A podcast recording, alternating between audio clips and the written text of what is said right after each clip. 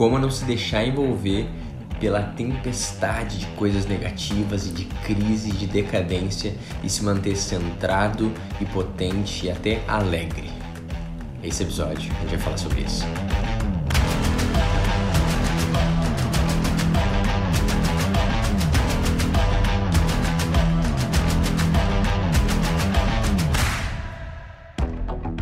Olá, eu sou Adriano Hadi, seja bem-vindo a mais um episódio que os seus amigos não te dizem.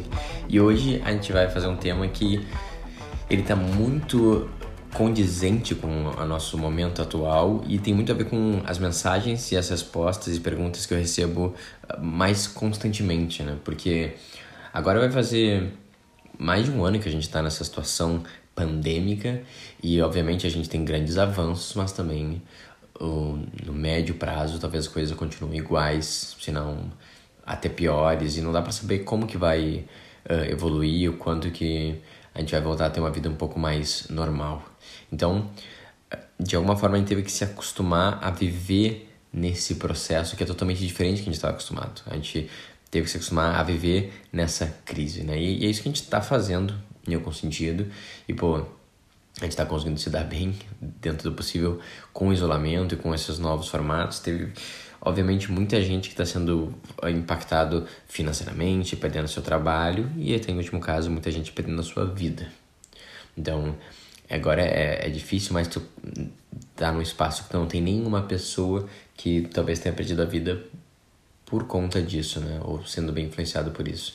Então, já não ficou algo conceitual e distante, ele está algo um pouco mais, mais próximo e real. Ao mesmo tempo que uh, mais, muito mais pessoas ainda do que estão morrendo estão tendo muita dificuldade de, uh, ganhar algum dinheiro, de, de prover para sua família, de sobreviver. Né? Então, cara, é um momento extremamente desafiador e não tem muito uma resposta certa de pô, qual é o caminho que claramente vai ser melhor para todo mundo. Cara, não tem.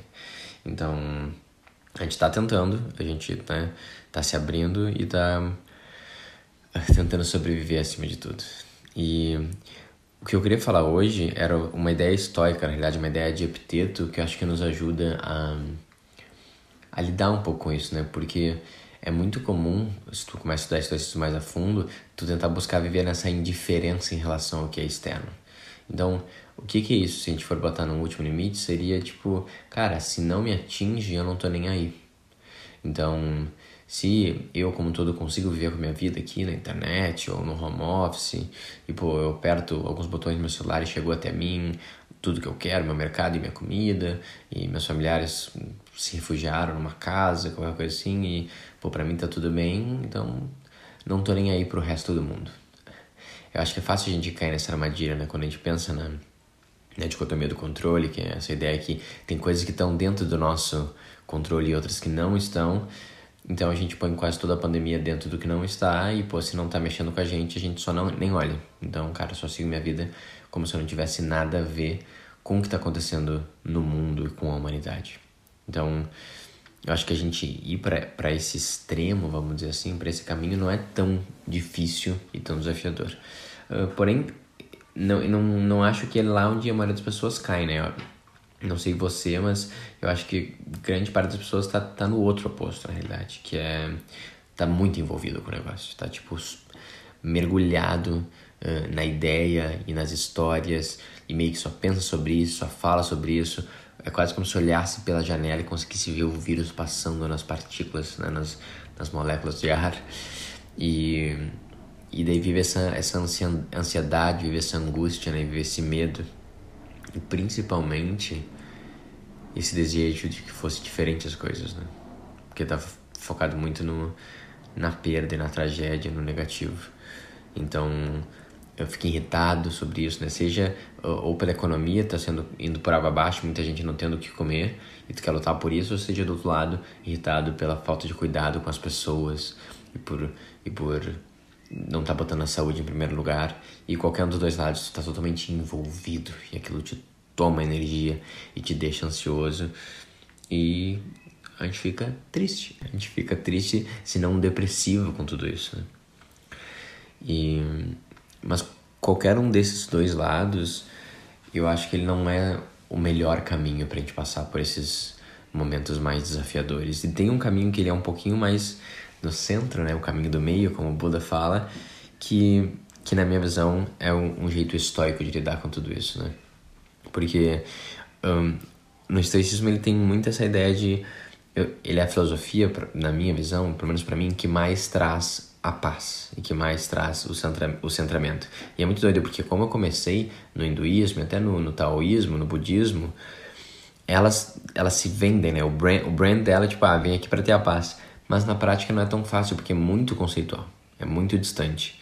Então é só basicamente busque nirvana, busque a paz, tudo é neutro. E daí, cara, tá no dia a dia, tu nos conecta com essas coisas, né? O estoicismo, eu sinto que é um caminho mais fácil de ser percorrido para, como resultado, uh, tipo adjacente, né? Uma, uma consequência, assim, tu ganha paz. Mas não foi a tua busca direta, né? Então, a tua busca direta foi basicamente uh, fazer o que tem que ser feito da forma correta. E é muito doido como exatamente isso é o que vai te dar, de alguma forma, paz. E e não só isso, né? O, o estoicismo ele teve uma influência muito grande, ele foi meio que uma evolução porque, porque virou depois o cristianismo. Né? E eu gosto muito da, da imagem, da ideia uh, do que Cristo representa e dessa ideia de um coração aberto, um coração exposto. Então, no sentido que o próprio Cristo, né, ele pagou por todos os pecados da humanidade, né? então ele sentiu todas as dores, a gente pode interpretar assim. Então, não é como se ele estivesse isento e desconectado do resto do mundo, que eu estava falando daquele primeiro exemplo, né? De, ah, não tô nem aí, vou fazer só o que é meu. Ele está realmente exposto, só que ele está exposto com firmeza. Ele está exposto com, resili com resiliência, ele está exposto uh, com consciência, né? E com aceitação e não exatamente com resistência e com ansiedade. Eu acho que é esse meio do caminho, né? De realmente estar exposto para sentir o mundo e viver o mundo, mas num espaço de serenidade, num espaço de, de paz, que é a grande diferença. Porque nenhum dos dois extremos vai te levar muito longe e os dois vão ter consequências bem negativas, né? Porque tem um limite de quanto consegue se desconectar do mundo e das pessoas. Tem um limite porque o mundo ele chega em ti, né? Porque de alguma forma a gente é o mundo também. E de outra forma, se tu já totalmente envolvido no mundo e esqueceu de voltar para uma parte mais tua e mais centrada, cara, tu se entregou, que nem Pedro fala, se entregou totalmente e virou escravo das coisas externas, né? Então vai ser basicamente sofrimento e ansiedade. E qual que é esse meio do caminho? Esse meio do caminho tem uma frase que resume muito bem, que é do Manual do Epiteto do Enquiridium, que é a parte 16. E ele fala o seguinte: Quando vires alguém chorando em aflição, seja quando o filho esteja ausente, seja quando tenha perdido suas coisas, toma cuidado para que a impressão de que ele está envolto por males externos não te arrebate, mas tem prontamente a mão que não é um acontecimento que o oprime, pois este não oprime um outro, mas sua opinião sobre ele. No entanto, não hesites em te solidarizares com ele por meio de tuas palavras, e se for preciso, em te lamentares com ele. Mas toma cuidado para que não chegues ao ponto de deplorares também em teu íntimo. Então olha que legal, né? Isso aqui é claramente né, como que um estoico enfrenta o sofrimento do mundo. Então, quando tu, quando tu vê a, a destruição e a morte e o pesar e alguém acabado, tu não passa reto, né? Porque tu fala, isso não tem nada a ver comigo. Essa não é a minha parte. Porque de alguma forma, se tu tá cruzando o caminho com essa pessoa, teu amigo, teu familiar, ou um mendigo da rua, uh, ali tem uma parte tua, né? Pra gerar influência e impacto nas pessoas, né? Então, tu não vai se acovardar e fugir disso, mas tu vai chegar com centramento e presença e olhar no olho e falar como tu tá, né? O que tu sentes. E daí a pessoa vai falar assim, tu não tem noção, perdi isso, perdi aquilo. E de alguma forma é se abrir o coração e realmente se conectar com aquilo de forma empática e falar, cara, eu sinto a sua dor. Eu sinto a sua dor, eu consigo imaginar o que o, o efeito dessa perda. Deve ser duro. Eu te entendo. Eu sinto por ti. E daí esse ato de consciência de caridade já muda um pouco o estado da pessoa, ela vê que ela não tá sozinha naquilo tudo, né? Só que tu vai abrir a portinha da tua cidadela interior não para deixar todo esse uh, essa ruína uh, entrar e te tomar, mas é para você conseguir uh, experienciar a vida humana. Experienciar num ponto de centramento e, e distanciamento. Tu tá ali sentindo aquilo, mas lá no fundo você sabe que a alma não tem como ser perturbada e não tem nada externo que pode gerar qualquer tipo de incômodo. Então, é olhar essa pessoa e falar assim, cara, eu sinto, eu imagino, mas saber que ela tá nesse espaço não por conta das coisas externas. Ele tá escrito aqui. Não é o acontecimento que o oprime, pois este não oprime o outro, mas sua opinião sobre ele. Então é ficar naquele espaço entendendo que, independente se a casa cair, ou se perder todo o dinheiro, se perder um familiar, o acontecimento em si não gera impacto na alma. O que gera é o que a gente pensa sobre o acontecimento. Então tu vai ficar uh, empadecido, vai ficar se conectar até mais com as percepções que ele tem sobre aquilo. Falar assim, olha que duro realmente né, essa, essa luta contra a morte, essa importância que a gente põe nos bens materiais, a gente sofre com isso. Ele fala assim, cara, eu não queria que você estivesse sofrendo isso, eu entendo esse sofrimento. Hum? Mas ele não está sofrendo porque o mundo foi injusto e ele perdeu um familiar ou ele perdeu um dinheiro e a casa. Ele está sofrendo pelas percepções que ele tem sobre aquelas coisas. Porque no final isso é a única coisa que pode oprimir. Porque a alma ela é impassível de ser oprimida. Então, no espaço não de soberba e não de arrogância, a gente se conecta com essa dor, se conecta com esse sentimento, mas a gente não deixa ela entrar dentro da nossa alma. Ela, ela, ela não deixa isso começar a nos deplorar e ruir o nosso íntimo. A gente não entra um, em, em, nessa amargura em conjunto, em, em lamentação constante infinita em conjunto. A gente sente com ele, a gente pode derramar alguma lágrima junto com ele, mas a gente sabe que lá no fundo a alma é inviolável, como é para ele também. E o que está acontecendo é que ele está sofrendo pelas percepções que ele tem sobre seus acontecimentos. E a gente se compadece com isso, porque a gente também faz isso. Então a gente sente as dores do mundo através do outro. Porque é isso que é ser humano, é se conectar com isso. Mas com a paz na mente que nada pode nos perturbar, que a gente tem realmente esse lado que ele, que ele é, ele é a serenidade pura ou né, dentro do modo religioso é a graça. A graça está sempre ali disponível dentro de todos nós. Então, o que eu acho incrível dessa frase, não tem muitas assim ao longo dos textos históricos, é um pouco de, de como a gente responder atualmente, né? Quando a gente recebe nossas ligações, nossos amigos, familiares, os WhatsApp, quando a gente recebe as notícias de pessoas que estão sofrendo, perdendo coisas ou até falecendo, e a gente fala assim, cara, uh, que duro, né? E não que é, eu vou ficar pensando sozinho comigo mesmo que duro e que o mundo tá doentio. Não, eu já me perdi. Aí eu deixei ele deplorar o meu íntimo. Mas em contato com a pessoa, eu presto a minha presença e consciência e presto a minha empatia. Para me conectar com ela e para ela sentir que ela não está sozinha. E é dentro daquele espaço, daquela função que eu me conecto e sou um bom irmão. Assim que a gente encerra aquilo, eu encerro e vou para minha casa e cure das coisas que são minhas. E não carrego junto comigo aquela mágoa e aquela dor. Porque daí eu já deixei entrar coisa que não deveria e comecei a deplorar o meu íntimo. Então é sobre utilidade, é sobre conexão e não sobre se perder nos, nos pensamentos que estão oprimindo o outro e pegar para que eles te oprimam também. Então não deixe influenciar por teu tio, ou, ou tua avó, ou teu amigo chato no grupo de WhatsApp que só fala que tá tudo perdido, que nunca vai vacinar, ou que nunca vai voltar à economia, e fica só reclamando, reclamando, reclamando, e daí tu lembra, tadinho, né? As, os pensamentos, as percepções dele sobre os acontecimentos estão oprimindo ele. Mas eu não vou deixar que isso aconteça comigo. Eu não vou também lutar contra ele e provar que ele está errado, porque isso também não faz sentido. Dentro do que é possível, num, num debate amigável, eu posso falar meu ponto e é isso, sem querer mudar a ideia de ninguém.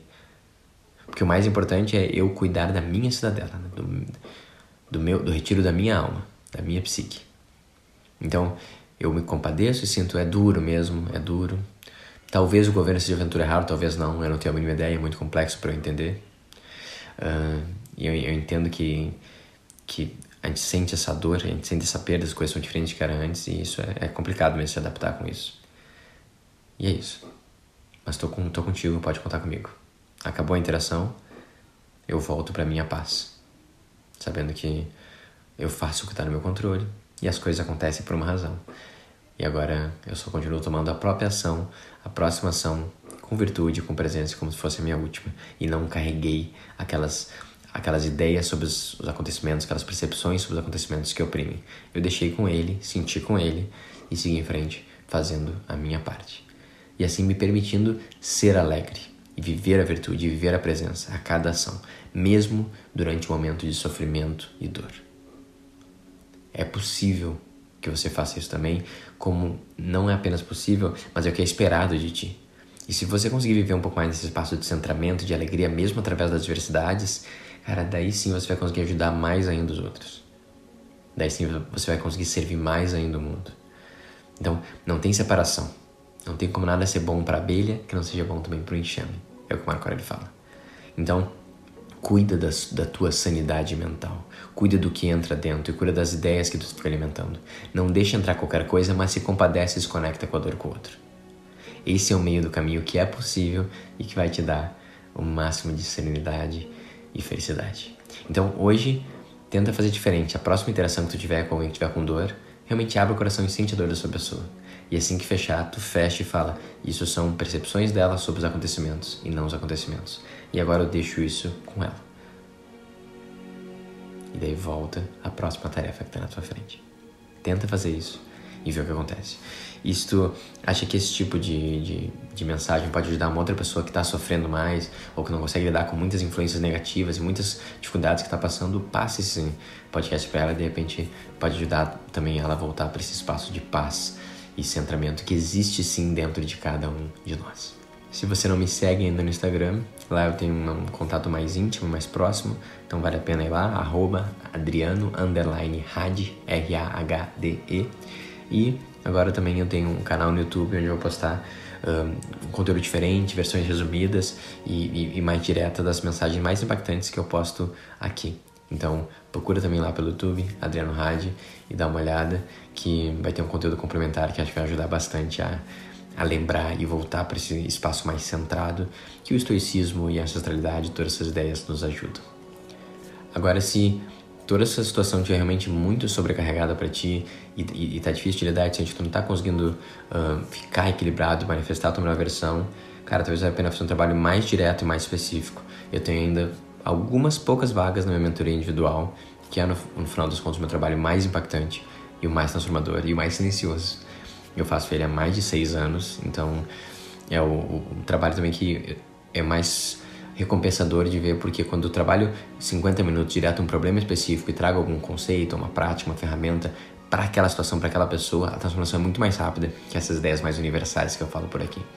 Então, se tu sente de experimentar e fazer essa conversa de 50 minutos mais aprofundada, pô, me manda um, uma mensagem, um direct lá no Instagram ou pelo Telegram, Telegram buscando por uh, Adriano Hadi também. E daí a gente pode conversar mais e ver se consigo encaixar um horário para se aprofundar mais e, e gerar transformações mais reais na tua vida. Então, é isso. Eu espero que tenha um ótimo resto do dia e até a próxima.